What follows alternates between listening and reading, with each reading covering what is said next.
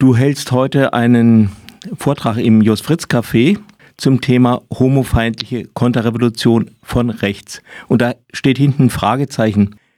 Jetzt würde ich erstmal fragen, was soll das Fragezeichen?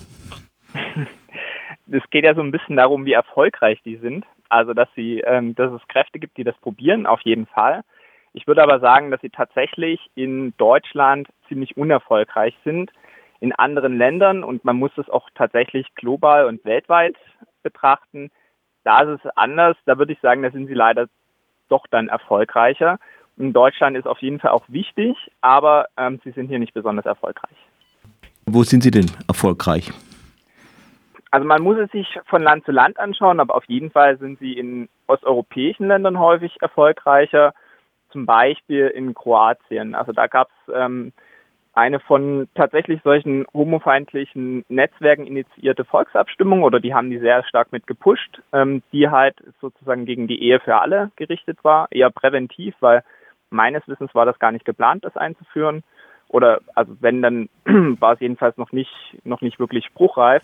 Und da haben sie halt sozusagen geschafft, dass da halt ähm, eine Art von Massenmobilisierung halt dagegen in Kraft, also dass es halt ähm, gepusht wird und ähm, ja, haben dem dann damit auch so ein bisschen den Riegel vorgeschoben. Da fällt einem natürlich auch noch Frankreich ein. Ähm, ja, ist das jetzt ein, äh, diese Homophobie oder äh, ja einfach auch äh, Misogynie, würde ich mal sagen, äh, ist die jetzt ein primärer Bestandteil oder siehst du das eher als ein Mittel der Propaganda? Naja, es kommt ein bisschen auf die Akteure drauf an. Also es gibt Leute, denen ist das wichtig, also bei denen ist das halt ein, ein Kernelement ihrer Ideologie. Da gehört auf jeden Fall die christliche Rechte mit dazu, die sich eben auch mit der extremen Rechten zusammentut, ähm, gerade für diese Themen. Ich würde allerdings sagen, das sind trotzdem nochmal zwei unterschiedliche ähm, Großideologien, wenn man so will. Aber ähm, genau, also den, den äh, christlichen Rechten ist auf jeden Fall wichtig. Bei der extremen Rechten muss man sich das auch nochmal tatsächlich von Strömung zu Strömung anschauen. Und ähm, es gibt Leute, bei denen ist es ähm, jetzt vielleicht auch tatsächlich nicht so wichtig oder es wird nochmal in einer anderen Form präsentiert. Also ähm, gerade in ähm, West-, Nord- und Mitteleuropa ist es so, dass so eine, ähm, ich sag mal, Old-Style-Homophobie gar nicht mehr so groß auftritt, auch weil die überhaupt nicht mehrheitsfähig ist. Also man hat hier einfach auch ähm, eine gesellschaftspolitische Liberalisierung, die selbst bei der extremen Rechten angekommen ist. Also Stichwort ähm, Alice Weidel als äh, bekennende lesbische Frau und mhm. Parteivorsitzende oder und halt AfD-Funktionärin. Mhm. Ähm, nun siehst du auch so, ähm, ja, äh, das nicht so als so ein etwas äh, einfach nur entstandenes, sondern auch ähm, gut, da ist irgendwas, mit dem man was machen kann, aber da wird auch was mitgemacht, also ein Netzwerk dahinter. Kannst du das ähm, etwas ausführen?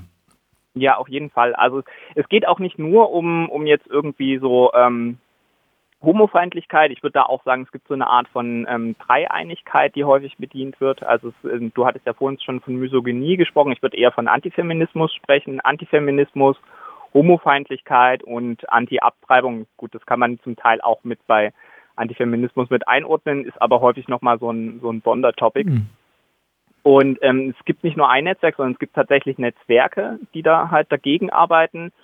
Ähm, und für die sind das halt wichtige Themen, die ähm, quasi pushen da, sind, gehen auch teilweise relativ ähm, strategisch vor, also auch, auch klug. Ähm, da ist auch Geld im, äh, mit dabei. Zum Teil ähm, stammt das auch aus Russland, also von ähm, Putin-nahen Oligarchen, die halt genau so eine Agenda halt ähm, äh, pushen. Und letztendlich wird das alles so ein bisschen verhandelt unter dem großen, ähm, großen Thema Kulturkampf. Also es sind zwar ihnen wichtige Themen, aber das sind halt auch so ein bisschen ähm, ja äh, Indikatoren für was, was dann als Dekadenz ähm, der Westen etc. verhandelt wird. Also ähm, ihm geht es auf jeden Fall darum, sowas wie Homo-Ehe zu verhindern oder zurückzudrängen. Aber auf der anderen Seite ist das halt sozusagen für, für viele Leute bloß ein Symbol aus diesem Netzwerk für halt so einen allgemeinen Niedergang und eine Dekadenz und halt, dass halt die traditionellen Werte kaputt gehen. Und ähm, das ist aber halt ein extrem wichtiges Thema und es ähm, findet sich bis hin zu tatsächlich halt den Kriegsbegründungen von Putin. Der spricht zwar nicht von Krieg etc., aber von Putin und seinem Umfeld wird tatsächlich auch ähm, der Krieg in der Ukraine versucht, ideologisch in diesem Sinne aufzuladen. Also dass dann der Patriarch, Patriarch mhm. von Moskau, der Putin ja sehr nahe steht, ähm, sagt, er möchte halt, also die Leute im Donbass, die wollen keine schwulen Paraden. Mhm. Und deswegen äh, muss man da Truppen hinschicken. Nach ein Stück weit ja. Also es ist ein, es ist ein, es wird als Weltanschauung, also ob da jetzt nicht auch noch sehr ähm, noch, noch viele andere Gründe eine Rolle spielen, auf jeden Fall. Aber es wird auch versucht, als Weltanschauungskrieg ein Stück weit, zu, äh, dass man das so begründet.